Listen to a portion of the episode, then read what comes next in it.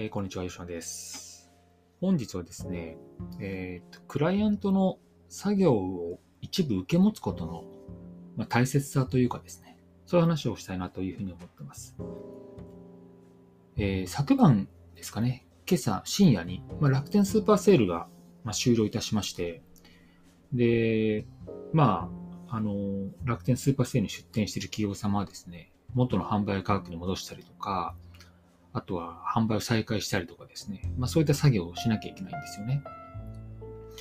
で当然この辺の作業とかに関してましては、あのお客様がですね、まあ、クライアントの方がやるというか、運営者側がやるんですけれども、まあそこにその、まあ、僕みたいなですね、コンサルタントがどういうふうに関与するかっていうのはなかなか本来はなかったりするんですけど、あの僕はその作業をですね、あの深夜にその修正の作業をですね、あのするようにえしています。受け持ってですね。で、やっぱりですね、こう作業をしてみないとわかんないこととかって結構あるんですよね。うん。なので、そうするとですね、例えば価格を元に戻すとかですね、ああ、こう戻していく作業の途中に、あこの商品は売れたとかですね、ああ、売れなかったとかですね、なんかすごく大きな気づきがあったりとかします。で、まあなんでこんな話をするかっていうと、例えば何かを気づくときに、まあなんかで、例えば Excel のデータください。あるいはその PowerPoint の過去の資料くださいみたいな、そういったそのアプローチだけではなくてですね、自分でやっぱりその管理画面を覗いてみるとかですね、生のデータをこう見て、その加工ししてみるとか、あとは、昨日もじゃ別件でやってたんですけれども、あの、クライアントのですね、社内における自分たちのチームがどういうふうな動きをしているかっていうですね、まあ、月次の報告書ですね。で、これもですね、僕のでフォーマットを作って、えー、どういうふうなこう伝達の仕方をすればいいかみたいなところですね、まあ、作業しながら、えー考えたというところがありまして、でこう、作業することの本大切だとかっていうのはですね、あの、思うところがあります。まあ、コンサル企業をですね、例えば45歳以上ぐらいからこう目指そうと思ったときに、なかなか企業の管理職にいるとね、あの、そういった作業に関しては本当に部下に任せたりとか、自分が上がってきたものに対して判断したり、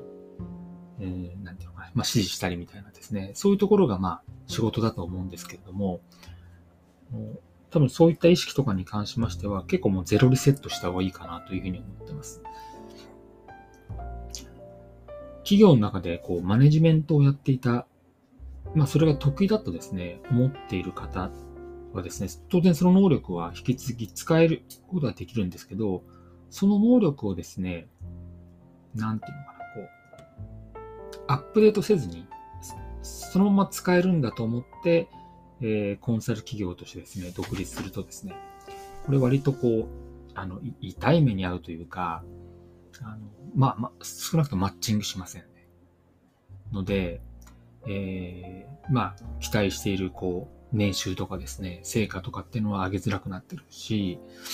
あの、お客さんと、こう、良好な関係を築くところはなかなか難しいのかなというふうに思ってます。で、ここ非常に重要でして、はいただ一方でですね、こう、作業だけを受け持つっていうのはですね、これはこれで良くないんですよね。あの、えーこの講座でも何度も言ってますように、コンサルっていうのはですね、やっぱり企業の儲かる仕組みを、えー作っていくことだと思いますので、作業だけを受け持つんであればですね、えーまあ本当にこういろんなクラウドのサービスと 大して変わらないというところです。作業を受け持ちながら、やっぱりそこでのこう気づきとかを自分の中で得て、それを伝えていく。うん、伝えて、さらにそれを設ける仕組みに変えていくっていうですね、えーこういうことができる必要があるかなというふうに思っています。で、その時に、えっと、まあ、今日冒頭に申し上げたように、作業を通すことでですね、わかることってのがありますよという話をさせていただきました。それではまた。